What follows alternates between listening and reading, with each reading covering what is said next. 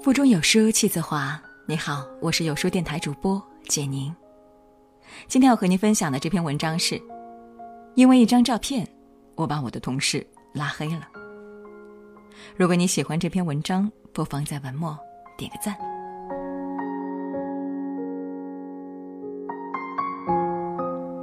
昨天下午和同事一起点下午茶，我选好口味后就把手机递给同事，让他点餐。可迟迟不见他把手机还我，我转头瞥见手机屏幕停在我和男友的合照上，同事在翻看我的相册。我颇带不耐烦的语气问他点好没，他尴尬的退出相册，把手机还给了我。原以为事情到这里就结束了，没想到下班就听见他笑嘻嘻的和其他同事说起我的八卦。别看他好像眼光很高的样子，他对象长得可不咋地。我在微信上质问他，为什么随意翻我的相册，还对我的私事评头论足？他说自己也没干什么，只是好奇心重了点儿。看到他毫不在意我被伤害的感受，我没耐心再和他争辩，直接拉黑了他。用别人的隐私当做茶余饭后的谈资。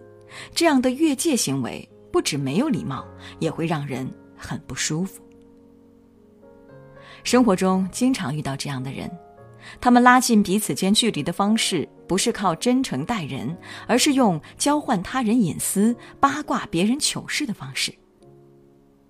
王朔就曾说过：“一起鄙薄他人，比一起称颂他人更容易使议论者有亲密无间和勾结在一起的感觉。”但这种缺乏界限感的行为，对被议论者来说是一种无端的伤害，更是极大的不尊重。在知乎上看到过一个网友说，自己想向朋友的老公请教一些工作上的专业问题，但为了避免尴尬和引起不必要的误会，她建了一个微信群，将朋友和她老公、自己的老公都邀请到群里，这样既解决了问题，又让彼此都感到舒服。没有界限感的人，总是给别人带来不适和困扰；而拎得清的人，则会拿捏尺度，懂得与他人保持适当的距离，不会给别人压力。没有界限感的人，往往不把自己当外人。奇葩说上，辩手陈明说。自己上学的时候，同桌要用他的涂改液，直接伸手就拿过他的笔袋，掏出涂改液开始用。陈明很诧异，问他为什么不先和自己说一声？同桌说：“我们都同桌一两年了，你至于吗？我的笔袋也在这儿啊，你一会儿要用随便拿。”这种人我们常常会遇到，他没有想要占你便宜，他把你当自己人。但是你还没准备好把他当自己人。两个人之间的界限并不是由单方面判断的，应该由双方来界定。也许对你来说，亲密是情趣，但对方或许觉得这是骚扰。并不是越不分你我的友情就越好，高质量的友情都有清晰的界限感。有些事情，你事先问一句“可以吗”？就都不是事儿，但你不打招呼、不请自来，就是贸然越界，难免会让人尴尬和不舒服。界限感使双方都感到舒服。当一个人缺乏界限感时，很难理解别人为什么总是那么有距离感。他觉得，我都拿你当自己人了，你还把我当外人吗？王子恒在文章。中国人普遍缺乏界限感。中提到，当一个人缺乏界限感时，常常把自己的事情托付他人，邀请他人跨入自己的界限，也常常把自己的意愿强加于人，强行跨入他人的界限。我的邻居大妈就是典型的缺乏界限感。她和我说：“哎，你不是写文章的吗？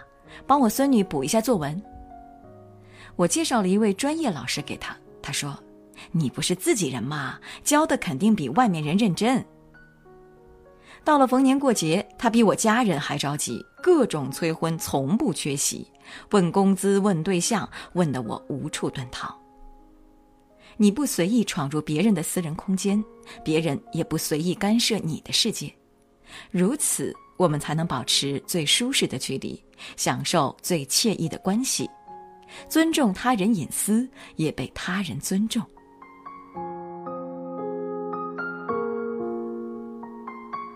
越是亲密的关系，越要警惕，不要让界限感消失。有些父母会翻看孩子的手机。当孩子抗议时，他们会说：“你都是我生的，你的手机我还不能看吗？”很多家长不知道，孩子年龄虽小，但他们也需要完整的人格尊严，需要被尊重。你猎取信息的方式如此强势，只会让他们内心受伤，为今后的叛逆埋下祸根。每个人都是独立的个体。即使是亲密关系之间，在翻看对方的私人物品时，也要事先告知。但人们常常在亲密关系间失去分寸感。最近看到一段视频，女明星戚薇在节目中谈到自己的玉女经。她说，女儿小 Lucky 虽然才三岁，但是很爱美，喜欢小裙子。有一次看到妈妈穿着一件很漂亮的裙子要出门，突然闹情绪，对她说。妈妈，这个裙子好漂亮，我很喜欢，我要穿，你给我穿。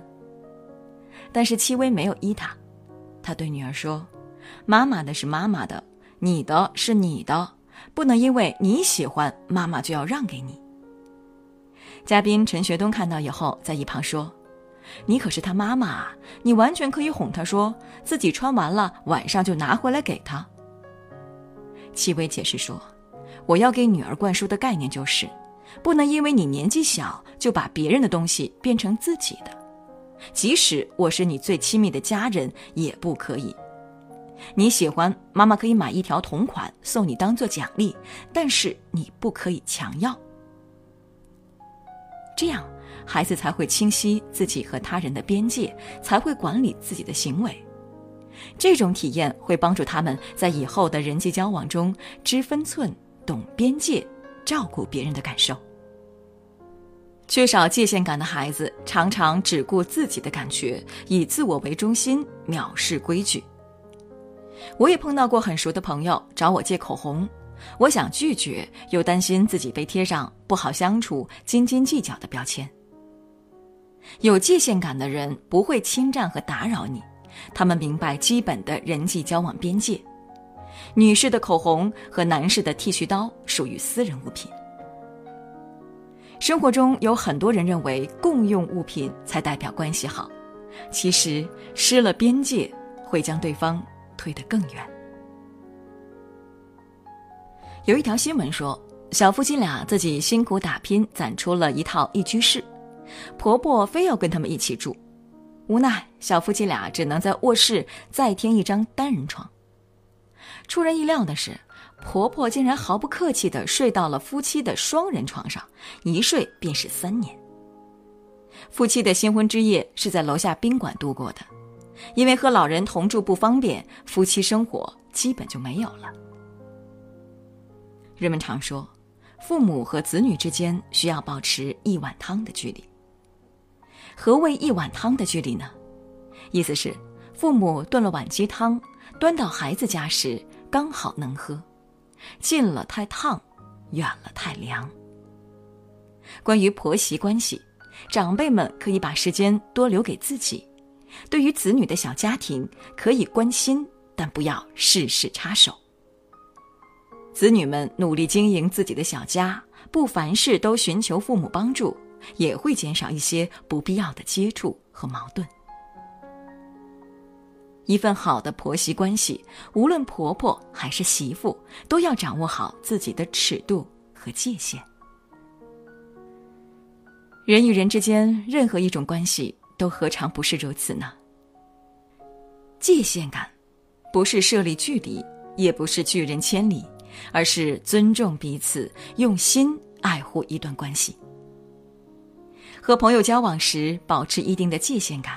会让人有一种被保护的安全感，不让人感到尴尬和不适，是优雅社交的第一要素。以前在看《欢乐颂二》的时候，有一个片段让我印象深刻。出来倒垃圾的樊胜美碰到了心事重重的安迪，他看出安迪心情不好，想关心又怕触及痛处，于是就轻轻问了一句：“你需要我吗？”只是一句简单的问话，让人感到暖心又不失分寸。记住，交浅而言深，既为君子所忌，亦为小人所博。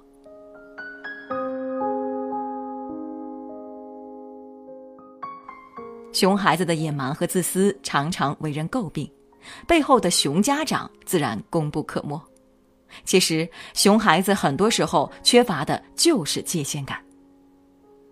一位姑娘在等地铁的时候吃鸡排，旁边一个小男孩看到了嘴馋，就去和姑娘说他想吃鸡排，但是姑娘没理他。小男孩又去找他妈妈，上蹿下跳的嚷嚷着要吃鸡排，但之后令人意想不到的是。列车马上就要进站了，那个男孩突然使劲推了姑娘一把，险些把她推下站台。男孩的妈妈虽然目睹了全部过程，但是什么也没说，只是拉着小男孩匆匆挤进了地铁。缺乏界限感的孩子就是这样以自我为中心。培养孩子的界限感，会让他们拥有同理心，在与人交往时会多替别人考虑。才能更受欢迎。清代理学家陆龙奇说：“处处要树立一界限，事事要斟酌一方寸。凡事都需要有个界限。亲密关系的破裂，往往是因为突破了底线。你中有我，我中有你，只是一种理想的亲密状态。保持各自人格的独立，尊重对方的隐私。”才是一段关系能长久稳定的基础和前提。在这个碎片化的时代，你有多久没读完一本书了？长按扫描文末二维码，在有书公众号菜单免费领取五十二本共读好书，每天有主播读给你听。欢迎大家下载有书共读 App 收听领读，我是主播简宁，在中朝边境为你送去问候。记得在文末点赞哦。